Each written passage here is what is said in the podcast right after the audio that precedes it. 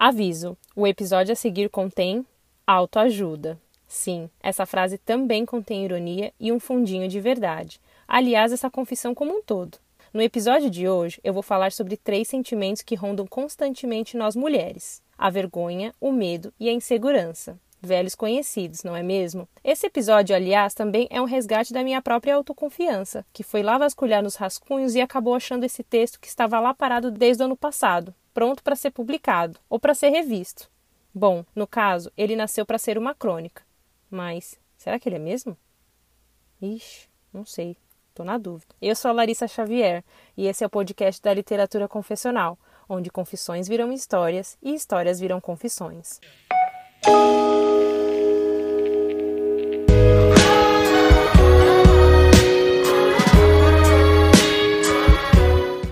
Oiê, pessoal, como vocês estão? Olha eu aqui de novo na minha oitava confissão aqui do eu, da categoria da literatura confessional, que é apresentada por mim mesma, né? Os meus textos autorais.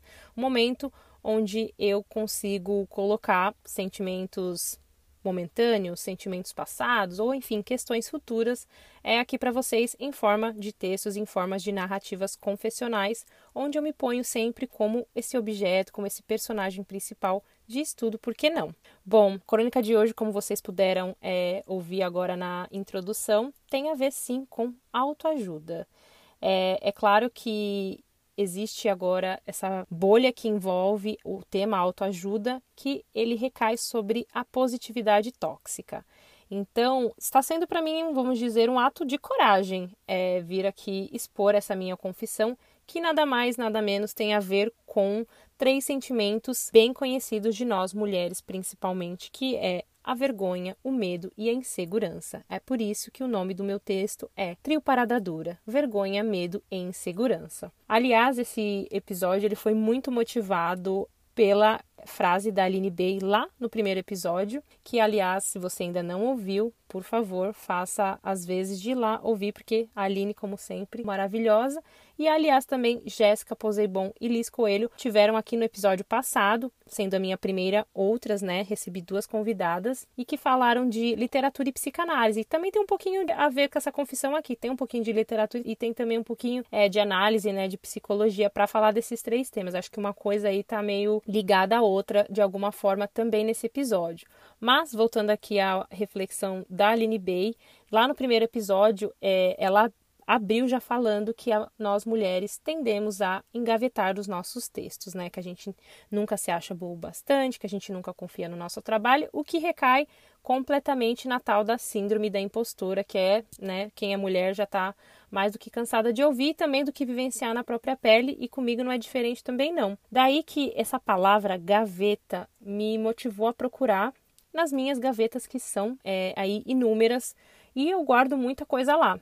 E daí que eu vasculhando isso tudo, aproveitando que também é no hemisfério norte, né, a gente acabou de entrar na primavera agora no final de março, e aí é muito comum vendo as pessoas limparem as casas, arrumarem os armários, colocarem as coisas de é, inverno de volta no baú para só daqui, graças a Deus, há alguns meses a gente poder usar. E daí que aproveitando todo esse clima aí de limpeza, de arrumação, eu resolvi olhar as minhas gavetas barra rascunhos e foi daí que eu achei esse texto, reli, vi com os outros olhos, que aliás, ver com os outros olhos é algo que eu tenho refeito no meu trabalho, porque está sendo é, motivado também por essa oficina que a Aline Bay proporcionou com a gente, que no caso eu conheci outras escritoras maravilhosas que a gente tem trocado muito e que, aliás, aproveitando aqui o espaço, e eu adoro falar uma coisa dentro da outra, vocês já perceberam isso nas minhas narrativas, são histórias dentro de histórias, mas enfim, essa sou eu, uma cartola do mágico, onde vai saindo, né, várias coisas ao mesmo tempo é que nós estamos com um projeto chamado Vagalumes no Breu. Vai lá no Instagram, no meu Instagram, no Literatura Confessional, você vai ver algum link para o Vagalumes no Breu e um encontro de mulheres acesa. Olha que frase maravilhosa. A gente resolveu montar, né, um coletivo a partir desse encontro, né, dessa oficina. A gente se deu também, foi um encontro de almas tão maravilhoso que a gente resolveu criar é, esse coletivo exatamente para uma motivar a outra a continuar escrevendo e também para a gente ter essa rede de apoio de escritoras, né? Para uma é, também conseguir olhar o trabalho da outra. E dentro do que a gente já ouviu né, durante a nossa oficina e que a gente continua trocando, é muito importante a gente olhar sempre com vários olhos o nosso próprio trabalho. E daí que eu aproveitei é, essa, essa vibe né, de arrumação e também de reflexão para olhar esse textinho e revê-lo com outros olhos. E daí que eu não achei ele tão ruim como eu tinha achado ele no momento, a ponto do que? De ser engavetado. É claro que eu, ele foi polido, eu repensei várias ideias, fiz uma nova introdução baseada no momento que eu estou vivendo agora que é um momento muito bom também, porque eu tenho estado bastante produtiva no sentido não da positividade tóxica, mas no sentido produtivo de que eu tenho estado um pouco mais feliz com o que eu tenho produzido e também com a quantidade que eu tenho produzido o que isso só me cabe. Então aqui não é uma, um lembrete para você produzir bastante, para você olhar com o seu trabalho com os mesmos olhos que eu não. É apenas um estado singular que se eu puder minimamente te contaminar, fazer com que você também tenha um pouquinho mais de gás, bem, mas também não se sinta pressionada para isso, você mulher principalmente. É importante sempre a gente é, lembrar disso, que o que é para um bom, para o outro não, também não vai ser muito bom, e aí a gente, cada um fica na sua, com uma coisa em comum, mas cada um, é claro, respeitando o trabalho do outro e também sem ser cancelador, sem ser muito extremista também, porque, é claro, temos vidas totalmente diferentes e individuais. Não dá para generalizar, como tudo na vida. Pois bem, é, voltando aqui a falar do texto, é, eu remexi, olhei, ouvi, dividi com, também com Jéssica. Obrigada, Jéssica, aí pelos toques, porque tem um pouco também de psicologia, então também queria ter certeza que eu não estava comentando nada assim escabroso. No entanto, eu fiz pesquisas, né, me assegurei de buscar informações confiáveis para poder falar um pouquinho de cada um. Mas enfim, eu acho que é o que é, é tem sim um pouquinho de autoajuda, porque é, é um pouco da minha missão, de alguma forma, aqui na literatura confessional, ao passo que eu me coloco para vocês, né, como esse objeto, é um jeito da gente, primeiro, se ver um pouco mais flexível, né, dessas amarras da vida, e também um pouco para motivar as pessoas também a se verem desse modo um pouco mais flexível, é claro, à medida que couber para cada um. Mas eu acho que tudo que eu tenho para falar foi bem falado, né, na medida do possível de novo no texto. Espero que sirva sim como uma motivaçãozinha aí que vocês não vejam, por favor, como uma motivação tóxica, né, por uma positividade tóxica, porque não é, é apenas os meus sentimentos. Espero que humildemente eles também possam afetar você, mas se não afetar você, tá tudo bem. Espero que pelo menos role aí umas risadinhas, seja da minha escrita ou seja do conteúdo mesmo. Que aliás gera essa questão, né? É uma crônica, não é uma crônica, porque eu já começo o texto, que baseado nos próprios pilares dele, que é vergonha, medo e insegurança. Enfim, sem mais delongas, confissão número 8, com uma crônica minha longa, mas que vale muito a pena para a gente olhar, então, para os nossos próprios medos, inseguranças e vergonhas também da vida. Vamos lá. Crônica: Trio Parada Dura. Vergonha, medo e insegurança. A linha é muito fina, quase que dissolúvel, entre como cada um deles nos cerca. Por isso, decidi repensá-los, como me cabe, usando minha própria vida. É para ser uma crônica. Será que é uma mesmo? Eu acho que isso é uma crônica. Ai, e se não for? Vou passar vergonha na tela de todo mundo que ler e pensar. Isso nem é uma crônica. Tô insegura. Pera. E daí se isso não for uma crônica? De qualquer jeito é um textão. Textão porque é assim que você escreve, né, Larissa? Utilizando até a última gota de suor do dicionário. Bota as palavras para trabalhar. O importante é que se está bem escrito, na medida do possível de suas limitações, como disse Aline Bey lá no comecinho. Amém. Ah, quer saber? Tô com medo de ninguém curtir. Melhor eu engavetar. Fim. A introdução acima foi escrita agora, em abril, no presente, olhando para o passado de sete meses atrás, que era setembro de 2020. Desde então, o texto que já vem vindo ficou tirando uma soneca no colo macio da gaveta de meus rascunhos escondidos. Falamos muito da síndrome da impostora e devemos continuar a falar. Só que, para além dela, acontece que, frequentemente, caio na armadilha confusa dentre o que é ou seria vergonha, insegurança e medo por si só, puramente, quando me vejo no modo marcha ré. Vou me pôr como personagem nessa tirinha que beira entre o informativo e o cômico. Talvez assim eu possa ajudar alguém a recalcular algumas rotas. Quiçá provocar umas risadas. Espero que não quanto a minha escrita espera, rindo de nervoso real. Que seja. Daqui em diante, desengaveto que estava lá esperando para tomar um ar puro. Uma crônica ou um texto mesmo. Ah, vocês entenderam, né? Trio parada dura: vergonha, medo e insegurança. Segundo as minhas pesquisas, cada um desses sentimentos podem estar relacionados tanto com a infância de modo geral, excesso de críticas, educação rígida, comparação entre irmãos, desassistência materna ou paterna e etc., quanto com as experiências da vida adulta, frustrações, traumas, perdas e dores. Apresento os diretores da Nada Mole Vida Difícil de 10 entre 10 mulheres. Hey, eu sou a insegurança, aquela que vive te dizendo que você não é boa o bastante. Insegurança, sua petulante, como você adora nos cutucar com seus comentários atrevidos e incisivos. Euzinha tenho contato frequente contigo. Definir a insegurança é assim: pá e pronto. Ausência de convicção. A pessoa insegura sente que o outro é superior a ela e, por isso, se desestabiliza ao menor sinal de desaprovação ou questionamento, o que dificulta a tomada de decisões, precisando de constantes reforços positivos para deslanchar. Bem, minha lua em Libra diz muito. Por eu constantemente buscar equilíbrio nas coisas, facilmente confundo equilíbrio com insegurança, assim ficando no meio termo sem decidir se vou para a esquerda ou para a direita. Claro que meu trabalho é o que mais chacoalha nessa gangorra. Quanto mais tenho certeza de Y, mais insegura fico com Z, assim nunca sentindo aquele conforto confortável que os outros facilmente sentem. Ou ainda, quando voto em Y com toda a minha segurança, se não recebo o retorno esperado, fico pior ainda, martirizando se não devia ter ido através de Z, para então ter mais êxito. Exemplo fácil é essa prosa aqui toda a ser contada. A insegurança, primeiramente, é desencadeada pelo auto-julgamento, ou seja, é com base na própria percepção que alguém acredita estar sendo avaliado. Tenho certeza que Fulano pensa que só escrevo baboseira, porque ele ou ela escreve tão melhor que eu. E como sabido, quanto maior a sensação de comparação, maior a insegurança. Mas calma aí, pois eu sou a rainha da autocrítica. Pobre de mim, que escuto o dia todo reclamar de que nada está bom o bastante, inflando cada vez mais o ego da insegurança que não sai da minha cola. Como disse, cerca de 70% da população feminina sofre com a síndrome da impostora, que é quando a mana acredita que nenhuma conquista ou elogio é fruto de inteligência, competência ou habilidade da própria. E essa síndrome, para você ver, é tida como uma insegurança crônica, de acordo lá com os psicólogos. De todo modo, a insegurança é a megera de nosso sucesso pessoal e profissional, e ela anda junto com a autoestima e a autoconfiança. No lado pessoal, envolve até uma questão mais íntima de identidade. Até em anos recentes, eu era 100% insegura de postar foto de biquíni em redes sociais, sendo que no fundo, eu queria por vontade própria era me retratar tomando ali um solzinho que tanto gosto. Mas daí vinha a voz. Meu corpo não tá bom para postar foto de biquíni, não. Ou todo mundo vai achar que estou postando porque quer me mostrar.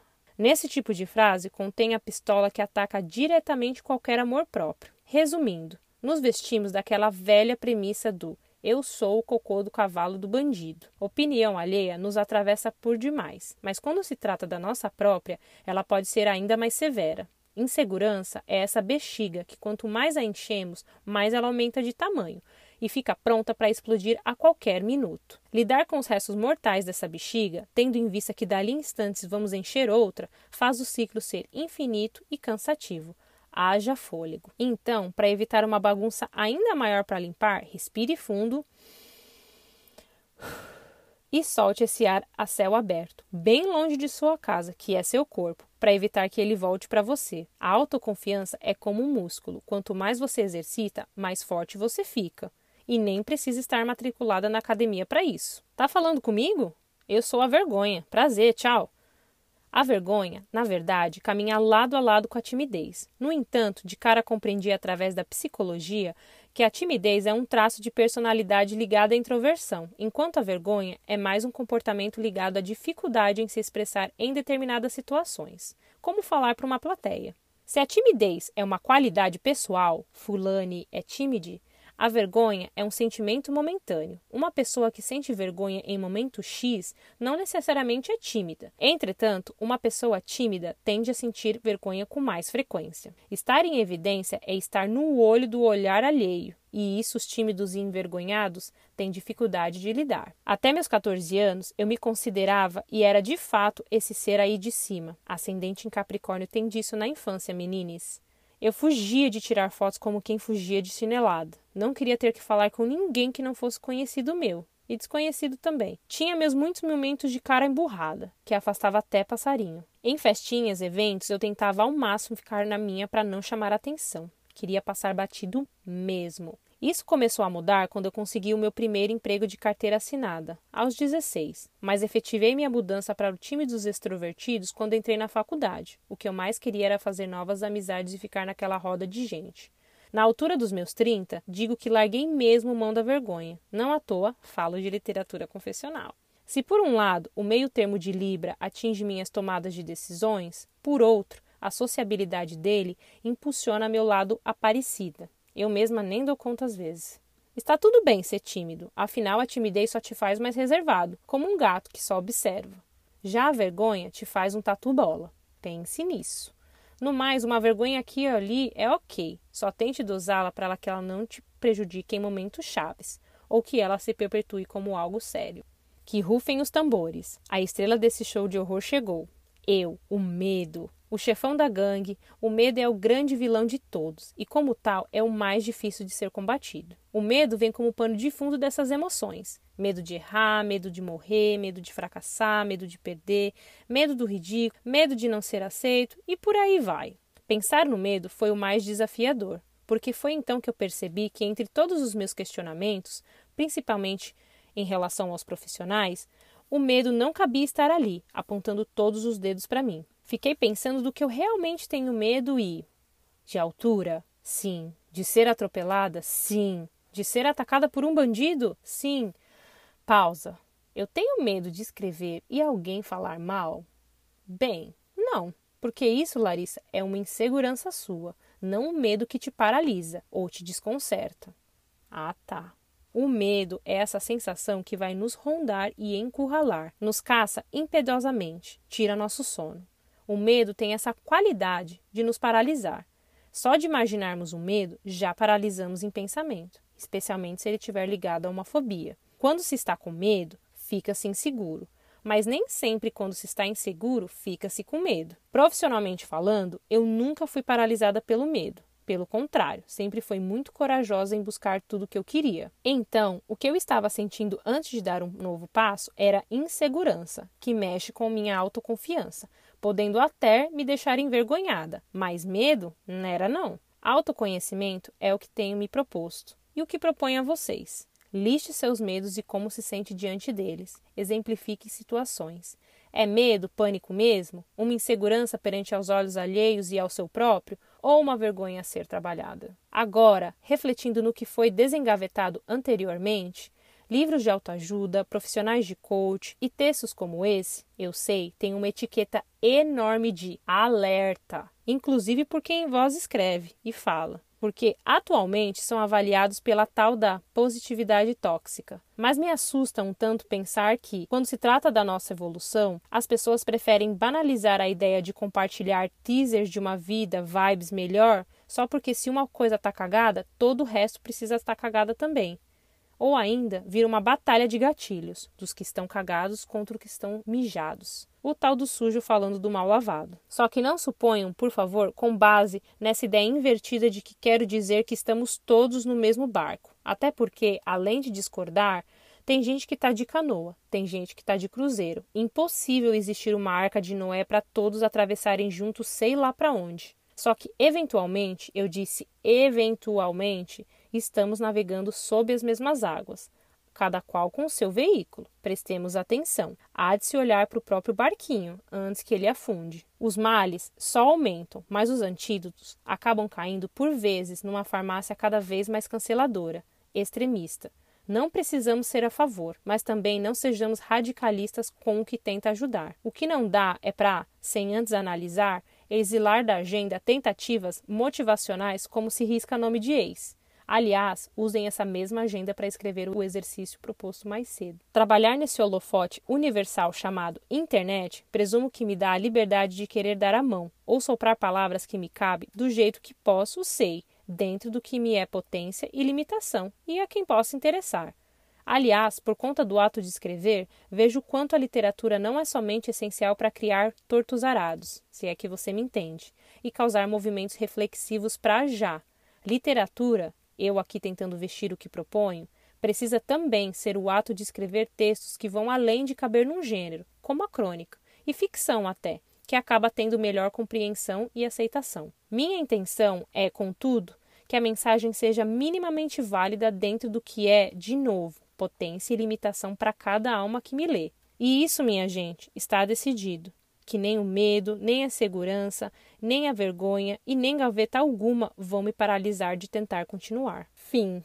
É isso, pessoal. Esta foi a confissão de hoje. Como sempre, né? Eu tirando ali muitas histórias dentro de outras histórias, como eu falei agora no começo. Mas eu espero que de verdade isso te motive minimamente a pensar um pouquinho nos seus medos, nas suas vergonhas, é, nas suas inseguranças, como que a gente coloca cada um na sua vida, como que a gente se percebe, né? A nossa personalidade também tem muito a ver com isso, como eu disse, né? Também tem uma coisa aí de identidade.